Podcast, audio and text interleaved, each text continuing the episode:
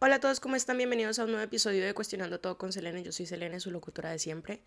En este nuevo episodio vamos a hablar un poco de todo, de la vida, pero no de una manera muy existencial, más bien de qué podemos sentir al vivir nuestro día a día. Y les voy a contar un poquito yo cómo me he sentido, me gustaría saber ustedes cómo se han sentido, eh, escucharlos, porque pues ustedes son mis amigos, lol.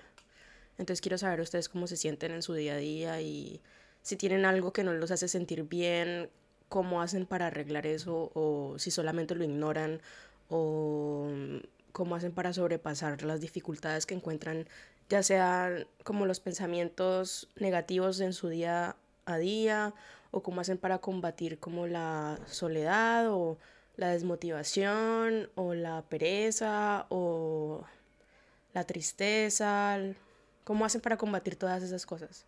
¿Qué hacen? O ni siquiera les pasa por la mente. O sí les pasa por la mente, pero sí logran combatirlas. ¿Cómo hacen? ¿Qué hacen? Díganme. Eh, esta última semana, la verdad, perdí noción del tiempo porque estoy en vacaciones, pero no estoy en vacaciones oficialmente. Normalmente debería entregar un trabajo para mi para mi máster, para la universidad, pero no lo he hecho y no sé es que no sé por qué cuando hay algo muy serio que tengo que hacer, prefiero estar como en negación y no prestarle atención, sino que prestarle atención a cualquier otra cosa, cualquier otra distracción, menos a eso. Como que ni siquiera quiero tocar el tema, ni siquiera quiero leer sobre el tema, no sé qué pasa. Para lo que debería estar motivada es para lo que estoy menos motivada en la vida. Y no sé por qué. No sé si ya les ha pasado lo mismo. No sé si es porque estoy escogiendo tal vez algo que no me hace feliz, pero yo sé que eso me apasiona y que eso también me hace feliz. Pero digamos que creo que es el hecho de que esté forzada, entre comillas, a trabajar sobre eso, porque así lo dice la sociedad o así lo dice la institución, de que tengo que graduarme, escribir un memoir, tener un diploma de máster y luego, quién sabe, tal vez tener un empleo mediocre. Pero entonces yo me digo, como que no sé si es una parte de mí que no quiere crecer o que no quiere tener su diploma o que no quiere seguir con la vida porque tiene miedo de que abra en el futuro. Entonces no me impido a mí misma o me, me autosaboteo, si se dice así. Me saboteo a mí misma al no hacer lo que debería hacer o al hacerlo mal o incompleto o no meterle ganas o estar completamente desmotivada sobre las cosas importantes que van a afectar mi carrera educativa y mi carrera profesional. Entonces, no sé si es como un saboteo que me hago a mí misma porque no me quiero no quiero crecer, no quiero graduarme, no quiero ver qué me depara el futuro, porque tengo miedo a nunca conseguir trabajo, porque tengo miedo a a dejar de ser estudiante y a dejar y a crecer, a tener más de, yo qué sé, más de 26 años y no tener acceso gratuito, por ejemplo, aquí en Francia, no tener acceso gratuito a, a los museos o no sé, o a volverme vieja y nunca saber lo que yo quiero hacer y pero creo que eso es algo tan ridículo porque al mismo tiempo yo creo que uno puede encontrar lo que a uno le apasiona a cualquier edad, ya sea, por ejemplo, veo personas de 70, 60 años en las mismas clases de anfiteatro conmigo cuando hacía historia del arte. Y entonces yo me decía, qué interesante ver que no necesariamente se aprende para tener dinero o para conseguir un empleo o para ser parte del mundo capitalista y tener una profesión, sino que también se puede aprender por gusto propio. Y yo creo que es algo que hemos dejado tanto de lado, o al menos yo he dejado tanto de lado desde que, desde que soy pequeña, porque siempre nos, bueno, más o menos el ciclo de la vida es meternos a una escuela y, e ir creciendo o ir avanzando en los niveles de educación hasta graduarse y etcétera, y luego que hay que pasar distintas etapas y luego por fin ser un profesional y ganar dinero de lo que se estudió. Pero entonces cuando uno ve gente de edad que ya más o menos ya pasó su vida profesional o que ya no están tan interesados en empezar una carrera, pues es interesante porque se nota que lo que hacen o van a clase solamente para aprender, por gusto propio, porque quieren mejorarse como persona, porque quieren conocer más de ese tema, porque les interesa. Y de eso debería tratarse la vida, ¿no? Debería tratarse... Creo que todos deberíamos actuar como cualquier mujer de 70 años en un anfiteatro en la universidad, porque nos, creo que nunca sabemos cuánto vamos a vivir. Nadie, nadie tiene por sentado que vamos a llegar todos a los 70 años. Entonces creo que todos deberíamos hacer como esa persona, porque creo que cuando yo he hablado con las personas de edad, todos me han dicho que están muy felices, que ya no piensan tanto en su futuro, pero que piensan mucho en su pasado y en su presente. Entonces creo que algo muy importante que descubrí al hablar con las personas mayores es cómo es de relativo el tiempo, pero tal vez no en el sentido en el que, en el que lo dijo Einstein, pero sí en otro sentido que no sé, les voy a tratar de explicar un poco mejor cómo creo que el tiempo relativo o lo que sea. Bueno, además de que el tiempo es relativo en efecto para cada quien, creo que es interesante ver cómo percibimos cada uno distinto, de manera distinta el tiempo, cómo cada uno percibe de manera distinta el pasado, el presente y el futuro. Y, por ejemplo, yo soy alguien que se confunde fácilmente con el tiempo porque yo a veces creo que el presente no existe porque siempre estoy pensando en el pasado o estando ansiosa por el futuro. Entonces, mi presente para mí no existe, porque siempre lo estoy pensando o malgastando, pensando en el pasado y en el futuro. Y creo que cuando crecemos nos enseñan a pensar mucho en el futuro. Creo que nos enseñan a decir, siempre nos preguntan qué quieres ser, qué quieres ser de grande cuando estás creciendo. Y bueno, y tú dirás, yo qué sé, yo cuando era pequeña yo decía que yo quería ser veterinaria, pero ahora tengo, ahora ya soy mayor, entre comillas, y no estoy estudiando veterinaria. Pero eso no significa que en algún momento en el futuro yo vaya a estudiar veterinaria. No sé, no sé si me entienden. Por ejemplo, creo que todo el mundo debería ver la vida como la ve una señora de edad de 70 años. No sé, yo hablé con ella he hablado con varias señoras de edad, por ejemplo, aquí en Francia o en Colombia. Y cuando tengo más confianza con ellas, les pregunto cómo perciben ellas su vida, o para ellas qué es la vida, o cómo es el tiempo, o lo que sea. Y para mí fue muy interesante ver cómo para ellas, para una persona de edad, ellas me decían que ya no le ponen mucha esperanza al futuro, porque no creen que vayan a vivir mucho tiempo más o no saben hasta cuándo estarán vivas, pero que sí extrañan bastante el pasado, entonces sí sienten mucha nostalgia y mm, que aprovechen bastante su presente, entonces que cada vez que despiertan en las mañanas se dicen, uy, qué, qué suerte tengo de vivir un nuevo día. Entonces cuando estás, eh, eres una persona de edad que tal vez tenga problemas de salud o que tal vez ya esté pensando que ya pronto será como el día de su muerte, yo creo que es muy interesante ver que cada día es como un milagro o cada día es como es como si ellos ellas vivieran esas personas de edad vivieran en modo de supervivencia un poco como de que siempre no sé pero yo si yo si yo fuera ellas yo siempre estaría preocupada de si mañana me va a morir o no. Entonces creo que haría un poco de cosas locas en el presente. Y creo que esa es la, esa es la base, esa ideología del YOLO de You Only Live Once y vamos a hacer cosas locas. Pero a mí me da mucha... Yo me confundo mucho con esa, esa idea del YOLO. Porque casi siempre se pone al lado de conductas un poco arriesgadas, como que sí, YOLO, entonces tirémonos de un avión, o YOLO, tirémonos de una montaña, o YOLO, eh, fumémonos un montón de droga, o lo que sea. Entonces como que decimos YOLO y después procedemos a hacer algo que vaya a afectar nuestra vida, o al menos algo así, o que ponga en riesgo nuestro, nuestra salud o la salud de los demás, o lo que sea. Entonces, ese You Only Live Once no creo que sea un un, una manera de apreciar la vida, sino antes una manera de despreciar la vida. Porque es como, si hay que aprovechar cada día que estamos vivos, entonces vamos a tirarnos de esta, entonces vamos a tirarnos de esta montaña. Incrementando las posibilidades de ya no estar vivos. Entonces, como si al aprovechar la vida se acercara uno a la muerte. Entonces, a mí me parece muy irónico y muy, no sé, me parece que se contradice mucho esa idea del YOLO, porque es como si vamos a aprovechar la vida arriesgándola. O sea, en vez de apreciarla o guardándola, vamos a arriesgarnos a morir. Anyways, bueno, esa es mi idea sobre el YOLO. No sé qué más decir sobre el YOLO. Pero es que siento que cuando yo digo hay que vivir el presente, muchos me van a decir YOLO. O muchos me van a decir, sí, es como el aprovecha el presente, vamos a tirarnos de, una, de un acantilado o lo que sea.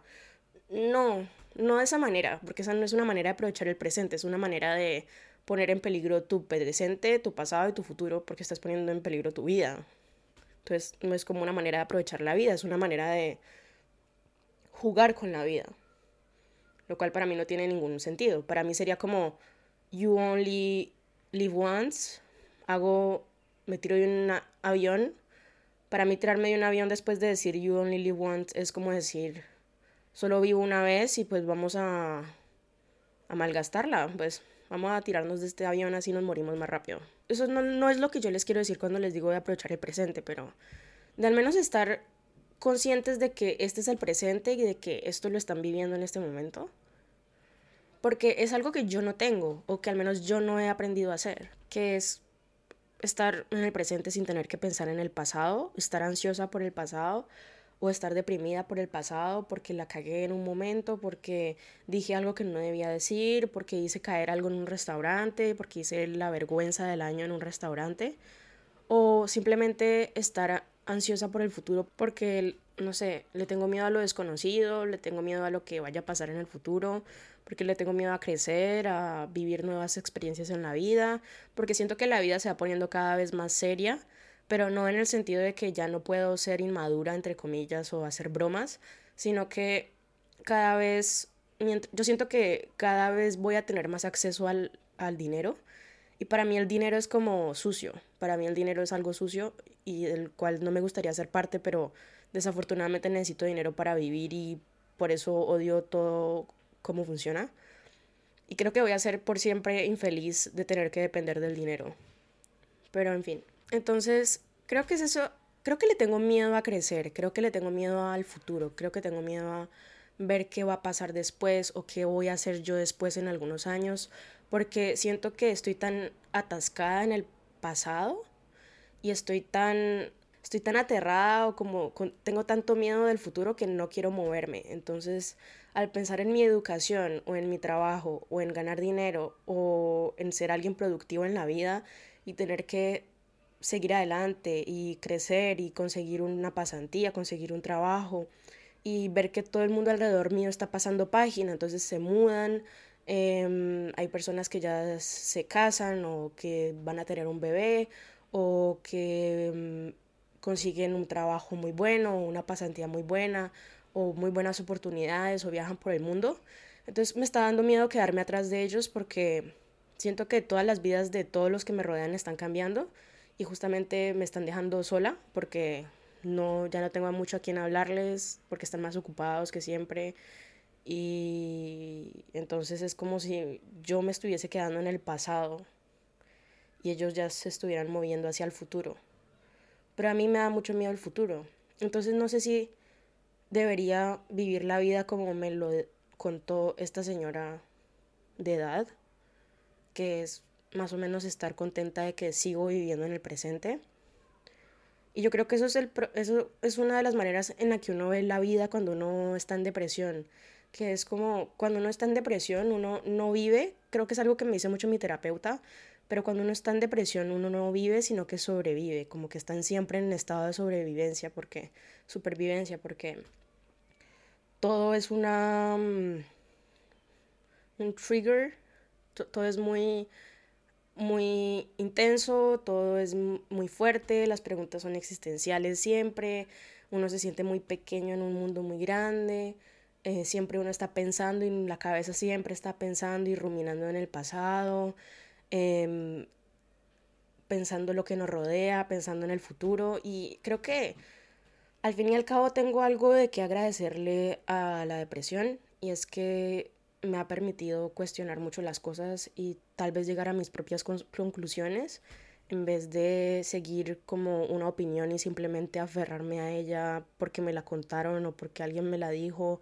o porque una figura de autoridad me la contó, sino que cuestionarme un poco todo lo que me dicen y yo misma elegir en lo que creo. Y me parece que está bien cuestionarse a uno mismo también, cuestionar a todo lo que uno ve a su alrededor, cuestionarse por qué la vida tiene que ser así, por qué hay que vivirla así. Lo que pasa es que todo depende de qué hagan con esa pregunta o con la respuesta que obtengan a esa pregunta. Y yo lo que hago con la respuesta a esa pregunta siempre termina en algo muy tóxico o en algo muy negativo. Y es, ¿por qué la vida es así? No encuentro una buena respuesta. Y mi respuesta y mi conclusión es, la vida es una mierda, no vale la pena. Entonces, es como si, sí, es como si es bueno cuestionarse las cosas, pero nunca llegar a una conclusión tan extrema y tan negativa. Creo que hay que también seguir, seguir todo, estar con ustedes mismos y con sus pensamientos y con lo que creen en cada etapa del cuestionamiento, porque no pueden dejarse como llevar por sus sentimientos negativos o por la percepción negativa que tengan del mundo y ya no valorarse a ustedes mismos ni valorar la vida que ustedes tienen, porque yo a veces me digo, bueno, aquí vamos a hablar de suicidio y de muerte y de, depresión, como le hemos estado hablando. Entonces, si esto no les gusta, por favor, eh, paren el, audio y escuchen otra cosa. Pero, por ejemplo, volviendo al tema. Em, yo me digo como, bueno, si la vida es una mierda, ¿para qué vivirla? Entonces matémonos. Pero yo me digo como, hay personas que ya vivieron su vida, o sea, ¿por qué, no sé, o esta persona tendría más derecho o menos derecho a vivir la vida que yo? Entonces sería como, creo que decidí como, al menos si voy a estar viva, voy a cuestionarme un poco todo o voy a vivir por alguna causa o voy a mm, tratar de descubrir todo lo que tenga la vida para ofrecerme. Y eso no significa viajar por el mundo y conocer todas las culturas del mundo, lo cual sería muy cool, pero no hablo de esa manera de descubrir el mundo, no hablo de la manera física como de viajar y conocer todos los paisajes que tiene el mundo por ofrecer, sino eh, conocer cómo funciona, como ver la foto desde lejos, ver la big picture, como alejarme, coger, coger espacio, coger eh, espacio entre yo y el mundo y cuestionarme un poco por qué funciona así, porque las cosas son así, porque la gente se relaciona de tal manera. Y yo creo que es algo, eso es a lo que me llevó a mí crear este podcast, porque siento que no estoy sola y muchos de ustedes también se deben preguntar las mismas cosas que yo. Entonces, estos últimos días me he sentido muy aislada como de lo que me rodea, porque el problema de esto que yo hago, que es cuestionarme todo siempre, es que es muy difícil para mí estar en el presente y estar con las personas que me rodean en el presente porque siempre estoy pensando en mi cabeza sobre alguna cosa, sobre algo que me pasó ese mismo día o sigo pensando si respondí bien esta mañana o sigo pensando en qué va a pasar conmigo en el futuro. Entonces me cuesta mucho vivir mi día a día porque siempre estoy en mi cabeza más o menos, no en el mundo físico. Y eso me preocupa mucho y no sé si a ustedes ya les ha pasado, no sé si ustedes tengan algún consejo que darme para cómo sobrellevar ese asunto, porque yo estoy segura que no soy la única que se siente así. Y me gustaría también de pronto que alguien que me esté escuchando se sienta un poquito más acompañado si se sienten de esa manera. Entonces, no sé, creo que no sé cuál era el punto de este, de este, de este episodio, pero creo que este episodio va a ser Creo que este, en este episodio el tema principal es el tiempo y el hecho de que le tengo miedo a crecer. Que tal vez sea un miedo que muchos tenemos y que ni siquiera nos hemos dado cuenta de que lo tenemos. Pero no se cuestionense que le, le tienen miedo a crecer o le tienen miedo a enfrentarse a lo que la vida les deparará en el futuro o le tienen miedo a empezar a trabajar y tienen miedo a quedarse como en una rutina diaria de tener que cumplir un horario todos los días y ganarse el mismo salario todos los meses y no sé, casarse y tener una vida mundana, aburrida, que más o menos ya está programada porque todo el mundo sigue los mismos pasos. Y cuando no se siguen los mismos pasos eh, el mundo te mira raro o te hace comentarios o desconfían un poco de tus, de tus gustos o de tus morales. como de que, no sé, cuando tienes un hijo cuando tienes 16 o, o cuando te casas cuando, cuando eres muy joven o no sé, cuando eh, no cumples con las etapas que ya están predestinadas en la vida, siempre habrá alguien que te cuestione o que te haga dudar de esas decisiones que tomaste, porque simplemente no seguiste el, el mismo camino que todo el mundo siguió. Entonces, por ejemplo, yo al, al, mudarme de mi casa a los 17 años a otro país, eh, no mucha gente hace eso entre las personas que me rodean aquí en Francia, que son la mayoría, por ejemplo, franceses o personas que no tuvieron que salir de su país desde joven para encontrar nuevas oportunidades. Y muchos me dicen que sí, todo bien, o muchos me lo sacarán en cara cuando peleemos porque me dirán, eh, tú no tuviste tiempo de madurar, o mm, tú no te puedes divertir porque, mm, porque tuviste que madurar desde muy temprano, entonces no, no por eso eres una amargada de mierda, o lo que sea, siempre te van a sacar eso en cara porque simplemente no seguiste la misma etapa que todo el mundo en este mundo ha seguido siempre. Entonces no sé si les tienen miedo a eso. Yo le tengo pánico a encontrarme algún día con tres hijos, eh, un esposo mediocre que me trate mal y que sea un machista de mierda y que, no sé, encontrarme en mi casa aspirando mientras que mi esposo está tomándose una cerveza Mientras que mi hijo es un imbécil y mi hija también. Y yo no quiero tener hijos. Y a pesar de eso me tocó tener hijos para seguir como con el plan de todo el mundo. Y luego tener que ir a trabajar y ganar menos que mi esposo. Tener que ganar un salario mediocre y con lo que estudié, que son cosas que tienen que ver con el arte y no con, por ejemplo, ser artista o ser cantante, o creo que muy probablemente no vaya a ganar lo mismo que gana una celebridad en estos momentos, pero estudié algo que tiene que ver con el arte y en el mundo eso no va a dar plata, o al menos en el mundo de Colombia eso no da plata. Entonces tengo miedo a yo tener un salario de mierda, a aferrarme mucho al dinero, así voy a tener una oportunidad luego, así cómo hacer mis, mis, mis últimos días, a tener la misma rutina todos los días, comer lo mismo todos los días, eh, tener reuniones con mis amigas, las mamás de otras familias y hablar de cosas estúpidas. Tengo miedo a crecer y a ser adulta y creo que ya lo soy, al menos, creo que ya tengo una probadita de qué es ser adulta pero no quiero encontrarme en ese escenario en donde voy a estar completamente bloqueada porque nada de lo que me gusta lo hice. Entonces tengo miedo de que como no estoy en el presente y siempre estoy en el pasado o teniendo miedo en el futuro, no construya lo que yo necesariamente quiera hacer o no, no, no actúe sobre las decisiones que tenga que tomar en el presente. Y entonces me pierda de muchas oportunidades, o no tome las buenas decisiones y todas esas decisiones como una bola de nieve como que se va creando y me lleven a un lugar que yo no quiera ir o al que yo no quiera llegar o que un día de estos me despierte y me encuentre em, completamente miserable en la misma cama con un hombre que no quiero, con hijos que no quería tener y en una casa con ningún sueño, ninguna pasión, solo siguiendo una rutina diaria de tener que ir a trabajar y volver. Entonces, no sé, no sé si ustedes le tienen miedo a eso, yo le tengo pánico a eso. Y también le tengo miedo a que eso sea la vida. Porque la vida tiene que reducirse a eso, porque todos tenemos que seguir los mismos pasos, porque hay que casarse, porque hay que tener hijos, porque porque todo el mundo ya está pensando en eso a cierta edad ¿Por qué tengo que conseguir un trabajo estable para poder vivir bien? Porque sin dinero no puedo vivir bien. Mientras que mucha, una gran parte de la población vive en la pobreza. ¿Por qué existe Jeff Bezos o mm, Mark Zuckerberg o lo que sea, todas esas personas que tienen mucho dinero? ¿Por qué existen? Si, ¿Por qué existen las mansiones, por ejemplo, mientras que un estudiante vive en un mini cuarto de 9 metros cuadrados o hasta de 5 a veces?